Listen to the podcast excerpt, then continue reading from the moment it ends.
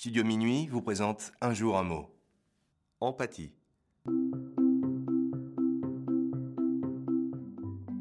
Aujourd'hui, notre mot du jour est empathie. Attention à ne pas oublier le H après le T. Empathie est un nom commun qui tient son origine du grec ancien. Andon, qui peut se traduire par à l'intérieur d'eux, et pathos, qui signifie sentiment ou encore souffrance. On peut donc définir empathie comme étant la capacité psychologique de ressentir, de comprendre les émotions ou de se mettre à la place d'une autre personne. Par exemple, mon manager a fait preuve d'empathie depuis la naissance de mon fils.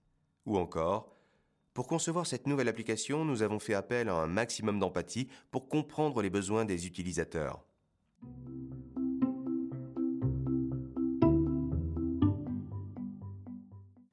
Il existe plusieurs synonymes en empathie.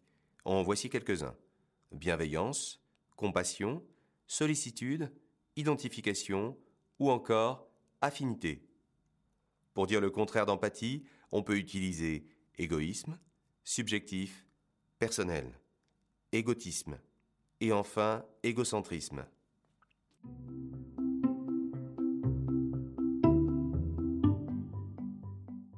Dans la culture pop, en 2014, sort l'album L'or noir, partie 2, du rappeur Caris. On peut entendre dans la chanson À l'heure les paroles suivantes. Animal sans empathie, en kaki quand ça me fatigue.